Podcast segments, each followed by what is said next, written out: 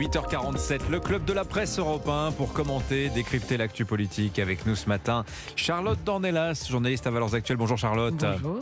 Et le retour de Carole Barjon. Quel plaisir, Carole. Grand, Bonjour Dimitri. Grand reporter à l'Obs. Je commence avec vous, Carole. Alors, c'était pas un recadrage. Hein. Depuis la Slovaquie, vous l'avez entendu, Emmanuel Macron a démenti avoir remonté les bretelles de sa première ministre pour ses propos sur le Rassemblement national. Voilà ce qu'a dit Emmanuel Macron. Il a dit je ne le fais jamais autour de la table du Conseil des ministres par médias interposés. Bon, comme c'était pas l'endroit, donc ça n'était pas un, remontage de bretelles. Hein. Bon, et s'il doit le faire, précise le président, c'est dans le huis clos d'un tête-à-tête. Euh, est-ce que la page est tournée de cet incident entre Emmanuel Macron et sa première ministre, pensez-vous, Carole? Euh, Pas du tout, euh, dans la mesure où c'est une espèce de rattrapage, mais qui ne convainc vraiment personne. Dans la mesure où ce qui s'est exprimé, enfin ce qu'il a exprimé au Conseil des ministres, c'était quand même un désaccord politique de fond. Euh, je veux dire, il y avait le fond et la forme.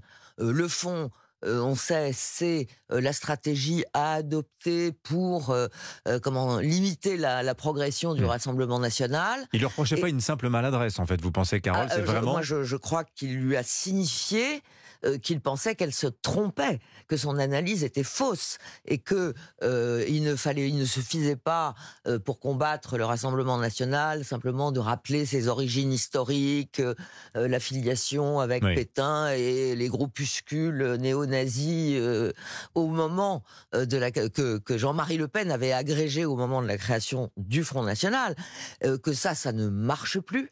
on le voit bien.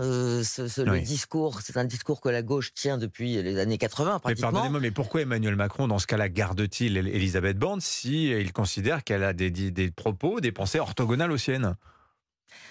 Peut-être parce qu'il n'est pas si facile euh, de la changer, dans la mesure euh, où il faut trouver un profil qui, qui lui corresponde totalement. Et ça, ça n'est pas si évident, puisqu'on sait qu'Emmanuel Macron, au fond, est à la fois président de la République et Premier ministre. Euh, c'est une tendance institutionnelle qui se dessine depuis 2008, mais qui est très très confirmée avec la pratique euh, macronienne. Donc, euh, il, lui faut quelqu'un qui hmm. à la fois tienne les troupes, mais qui ne soit pas un futur candidat en 2027. Ouais. Bah, pourtant, il y en a des prétendants à, Matignon, Charlotte Dornelas, Gabriel Attal, Gérald Darmanin, Bruno Le Maire.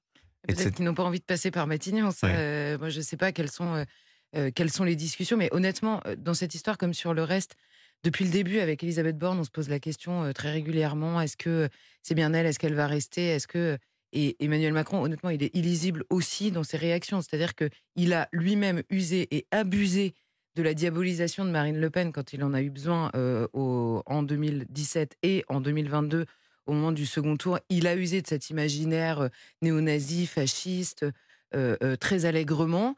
Euh, là, il le reproche, tout en disant je reproche pas du tout. C'était pas du tout un recadrage. Évidemment, si c'est sorti, c'était exactement. Euh, il voulait se poser en opposition à ça. Je rappelle que c'est quand même lui qui fait un, au moment des européennes il y a quelques années, un clip dans lequel euh, on voit le réchauffement climatique, les populistes, la lèpre populiste. Enfin, je veux dire, en termes d'apocalypse, on était au top, quoi. Hmm. C'était en 2019, ça. C'était en 2019. donc, il, use de ça. En même temps, il dit que c'est pas un recadrage, c'en est évidemment un. En même temps, Elisabeth Borne arrive derrière en disant euh, j'ai dû être mal comprise. Euh, sa phrase était quand même assez claire, donc on, est bête, mais quand même on a compris ce qu'elle voulait dire. Oui, elle explique aussi que sans doute euh, les médias ont mal compris les propos du président. on a toujours ah les propos du président, voilà, parce que je pensais que c'était les siens. Bon, de toute façon, on comprend, on comprend jamais rien. Ça, doit manquer de pédagogie, tout ça, j'imagine aussi. donc honnêtement, lui, il est illisible par rapport à, sa, à son premier ministre. Quoi. Vraiment, je et peut-être que nous aussi, on, sait, tous les matins, on se dit dans la phrase, est-ce qu'il n'y a pas une opposition politique parce qu'on a envie qu'il se passe quelque mmh. chose? Non, mais, c'est-à-dire qu'en fait, on ne comprend pas très bien euh, à quoi euh, rime tout ça, parce que euh, de fait, c'est vrai qu'il a affaibli. Sa, sa première ministre. Mais il, y a cette logique un peu. Voilà, si si on s'il l'humilie, bah, ça veut dire qu'il la garde. Mmh. C'est quand même étonnant, c'est vrai. Oui, non, mais il y a quelque chose qui ne colle pas. Enfin, s'il l'humilie en plus. Je la rassure. Faut le rappeler en plein Conseil des ministres, c'est-à-dire devant les ministres euh, sur lesquels mmh. elle a en principe autorité, euh, c'est une manière de l'affaiblir. Donc, à un moment donné, c'est une manière de s'affaiblir soi-même également, parce que euh, dans ces cas-là, il faut qu'il en tire des conclusions assez rapides, parce que ça, ça donne quand même l'idée d'un gros flottement. Alors d'ailleurs, on, apprend, je ne sais plus si c'est dans le Parisien ou dans le journal Le Monde, que pour les européennes, certains macronistes aimeraient bien pousser Bruno Le Maire à prendre la tête de la liste macroniste pour se débarrasser de lui. Oui, ah bah oui, ça.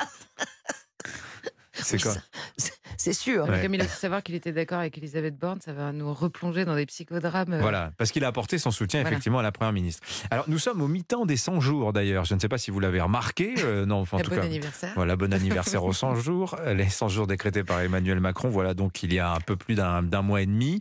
Euh, quel bilan on, en tire, au Charlotte Dornelas, à, à ce stade? Eh ben, franchement, c'est compliqué parce que. beaucoup d'annonces, ça c'est ah vrai. beaucoup d'annonces et on ne sait pas très bien où ça arrive. en réalité, il y a à la fois beaucoup d'annonces et il y a eu aussi énormément de dissensions, parce que ce ne sont plus des cafouillages, il y a des gens qui sont réellement pas d'accord. Euh, évidemment, il y a la question, euh, enfin le projet de loi euh, sur l'immigration, qui, alors ils n'ont pas eu de bol en plus parce que c'est invité là-dedans. la question à la fois de Mayotte, puis la question des répartitions des migrants à l'approche des Jeux Olympiques. Donc la question est omniprésente et en même temps, rien politiquement ne se dessine en raison d'un désaccord profond. Il y a cette question des retraites qui s'en va et qui revient très régulièrement euh, euh, sans que plus personne ne comprenne exactement mmh. quelle est la stratégie. donc, oui, il y, a, il y a à la fois beaucoup d'annonces sans qu'on sache exactement par où ça va mmh. commencer.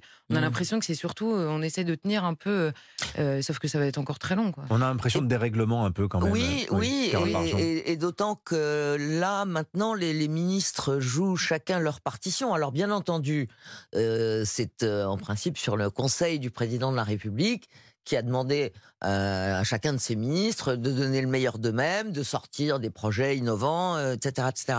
Mais euh, en même temps, on voit bien qu'il n'y a pas de chef d'orchestre parce que si on prend l'exemple de, des propositions de Gabriel Attal sur la fraude sociale et notamment sa proposition de fusionner la carte nationale d'identité. Avec la carte vitale. On voit bien que tout d'un coup, chez Gérald Darmanin, on explique qu'on n'était pas au courant. Et qu'on n'est pas d'accord euh, Que qu'on n'est pas d'accord, que que c'est pas faisable, etc. Enfin donc donc euh, il y a du cafouillage. Donc euh, les ministres s'affirment. C'est peut-être bien par rapport à leur carrière personnelle future, mais ça n'est pas bon pour la cohésion gouvernementale. Je voudrais qu'on ait un, mot rapidement euh, de cette, euh, ce feuilleton procédurier qui se prolonge autour euh, de la proposition de loi. Carole Barjon, la joie, elle se, fait toute petite, elle n'a pas envie d'en parler. si, si. Non, c'est pas vrai. Non, c'est pas vrai. C'est consternant, quoi. C'est consternant et éminemment complexe. Yael Braun-Pivet, sur l'antenne d'Europe 1, il y a une petite demi-heure de cela, euh, expliquait en substance sa position de présidente de l'Assemblée, c'est-à-dire qu'en fait, elle considère que cet article 1 qui envisage l'abrogation de la réforme n'aurait jamais dû être discuté. Eric Coquerel, président de la commission des finances, aurait dû prendre ses responsabilités et refuser le texte. Et donc, bah voilà, il n'y a pas de suspense. Ça sera rejeté la semaine prochaine quand le texte arrivera dans l'hémicycle, Charlotte Dornelas. on est sur de l'optimisation procédurale euh, plus, plus, plus depuis le début. C'est-à-dire que euh, en réalité, tout serait, c'est-à-dire que quand on l'écoute, il y a Elbrun Pivet, et même quand on écoute les uns et les autres mhm. se démener avec les textes, vous savez, c'est exactement comme toutes les jurisprudences qui se font même sur le terrain politique.